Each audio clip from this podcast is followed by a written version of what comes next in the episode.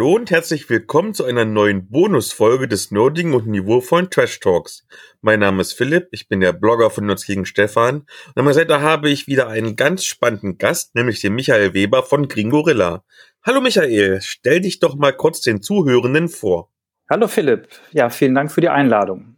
Genau, ich stelle mich gerne vor, ich bin Michael, bin 42 Jahre alt und lebe mit meiner Frau, meiner elfjährigen Tochter und einem Hund in Wiesbaden.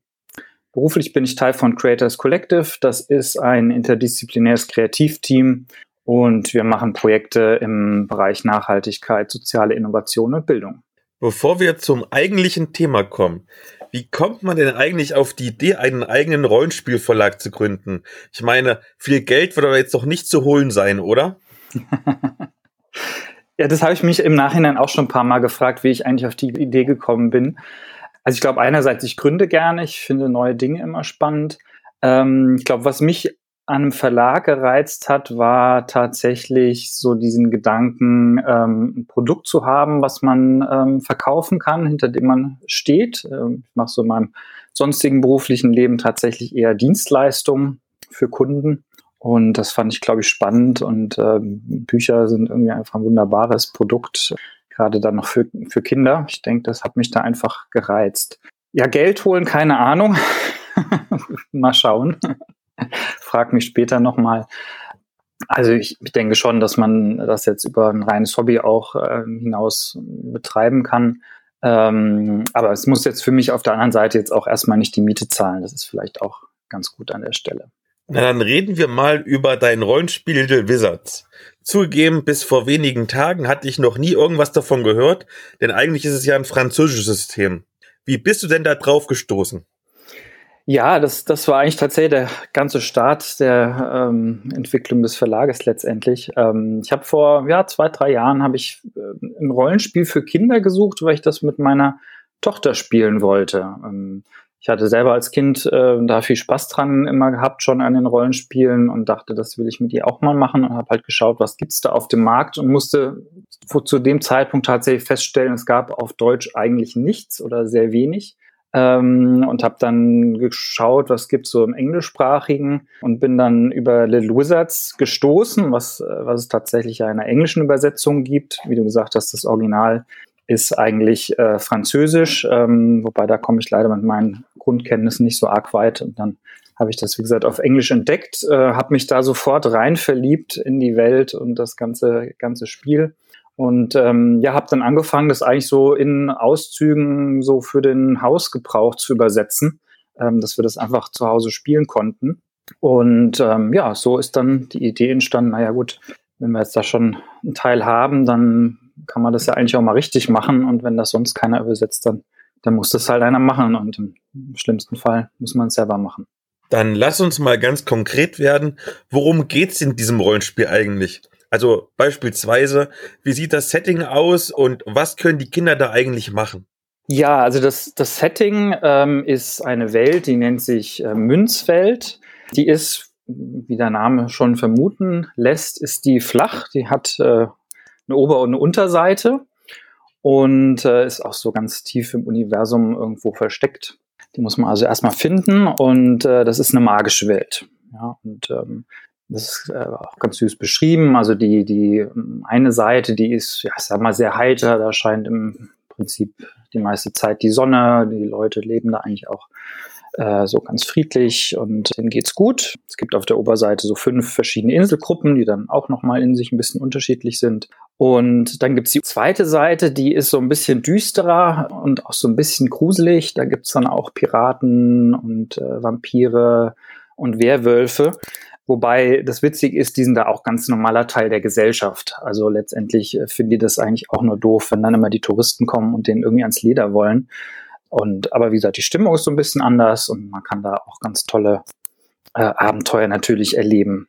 Die Kinder, die Spielerinnen und Spieler, die äh, ja, übernehmen die Rolle einer kleinen Hexe oder eines kleinen Zauberers, den sie sich am Anfang ausdenken. Und ähm, mit diesem Charakter müssen sie dann da verschiedenste ja, Probleme lösen, Abenteuer erleben Ähm, und ähm, ja, können das ganz gut, weil sie diese magischen Kräfte haben. In dieser Welt haben das nicht alle. Es gibt auch äh, magisch nicht begabte Leute und die, die verstehen sich aber sehr gut. Also es ist jetzt ähm, nicht so, dass die sich nicht mögen, sondern dass die Hexen und Zauber eigentlich äh, sehr begehrt sind, weil sie mit ihrer Magie natürlich auch ganz wunderbar Probleme lösen können. Du hast mir in Vorbereitung für die Episode ja bereits das Regelwerk PDF zukommen lassen. Im ersten Moment war ich so ein bisschen erstaunt, dass ein explizites Kinderrollenspiel doch mit rund 150 Seiten daherkommt. Wie komplex ist das Spiel denn? Oder mal anders gefragt, wie funktionieren die Regeln? Das Schöne ist, dass die Regeln eigentlich super einfach sind und es gibt auch gar nicht so viele Regeln in dem Sinne.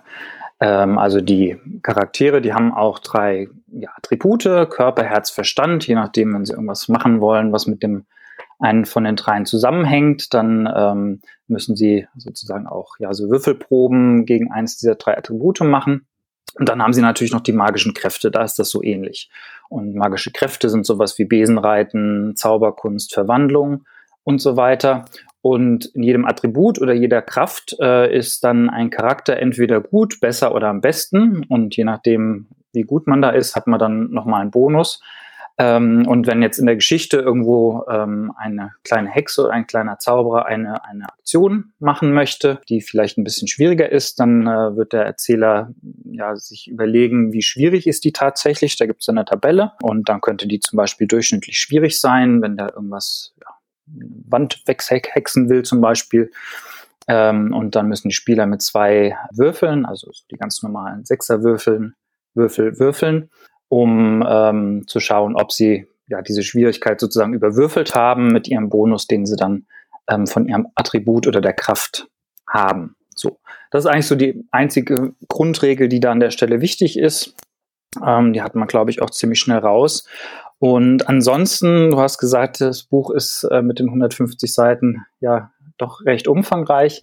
Ähm, es ist tatsächlich so, dass der ganz große Teil sich einerseits darum dreht, die, die Welt zu erläutern, die auch sehr ja, plastisch zu machen, glaube ich. Und dann gibt es ein ja, großes Kapitel so über die Charaktererstellung. Das ist eigentlich auch ganz schön gemacht, weil man kann das entweder auch wieder mit den Würfeln machen, ähm, so wie sieht man aus und welche Charaktereigenschaften hat man und so weiter. Äh, man kann sich das aber auch selber ausdenken. Also das ist vielleicht so ein bisschen auch der Unterschied zum Rollenspiel jetzt eher für Ältere, ähm, dass zwar solche Hilfsmittel da sind, dass man aber immer äh, die eigentlich auch weglassen kann. Also es geht immer in allererster Linie darum, dass die Spieler wirklich Spaß haben. Dann haben wir wirklich ein sehr umfangreiches Kapitel auch mit drin, wo es wirklich um die Rolle des Erzählers geht, wo ähm, also ganz gezielt auch jemand, der vielleicht noch keine Erfahrung im, im Rollenspielen hat oder im Rollenspielen leiten, wirklich an der Hand genommen wird mit ganz vielen Tipps, wie das funktioniert und wie das vor allem auch mit Kindern funktioniert, weil man da doch ja so ein paar Besonderheiten ähm, beachten muss. Gerade bei Kindern ist es natürlich super wichtig, dass da jetzt keine Frusterlebnisse aufkommen ähm, und dass sie einfach äh, da Spaß am Spielen haben. Und dann haben wir noch zum Schluss auch wirklich drei ausgearbeitete Abenteuer mit drin, die man sozusagen direkt äh, spielen kann. Da hat man dann schon alles dabei, um zu starten dann werden wir mal ein bisschen Meta. Und zwar, ich habe so den persönlichen Eindruck, dass das Thema Kinderrollenspiele im letzten Jahr in Deutschland erst richtig durchgestattet ist. Man denke nur an die zahlreichen Neuveröffentlichungen wie zum Beispiel Aventure, So nicht Schurke und Hero Kids und eben bald auch Little Wizards. Was glaubst du denn, woran liegt das? Ich meine, klar, die alten RollenspielerInnen sind jetzt Eltern geworden, aber ich meine, es gab ja auch schon vor 20 und 30 Jahren Rollenspielen der Eltern. Warum jetzt dieser Durchbruch? Hm. Ich hätte jetzt fast gesagt, keine Ahnung.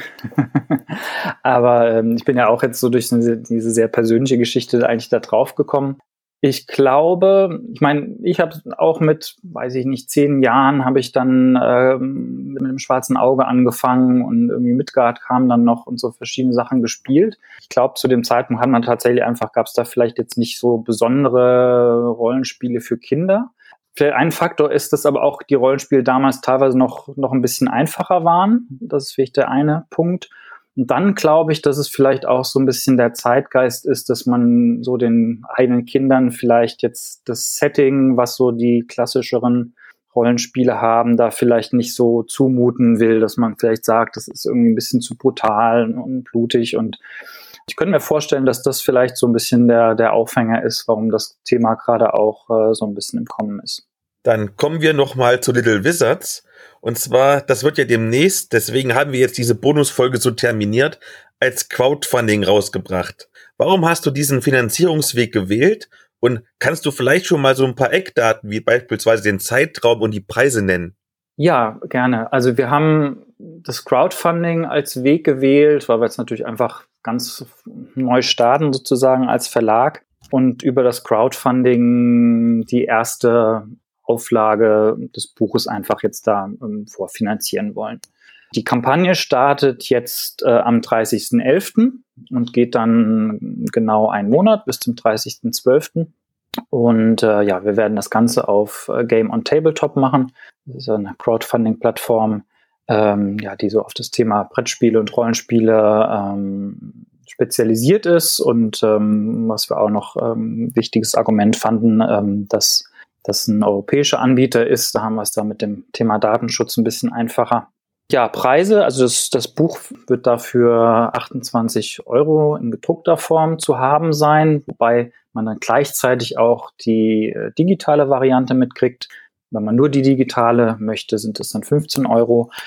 Und ja, dann haben wir uns natürlich, wie man das so macht, äh, beim schönen Crowdfunding auch noch diverse Zusatzprämien und Stretch Goals und Add-ons ausgedacht. Die werden wir aber erst nächste Woche verraten. Da muss ich äh, die Verspannung noch ein bisschen aufrechterhalten. Dann danke ich dir ganz herzlich, dass du ein paar Minuten Zeit für mich hattest. Sehr gerne. Und wünsche dir natürlich noch viel Erfolg mit dem Crowdfunding. Vielen Dank. Tschüss. Tschüss.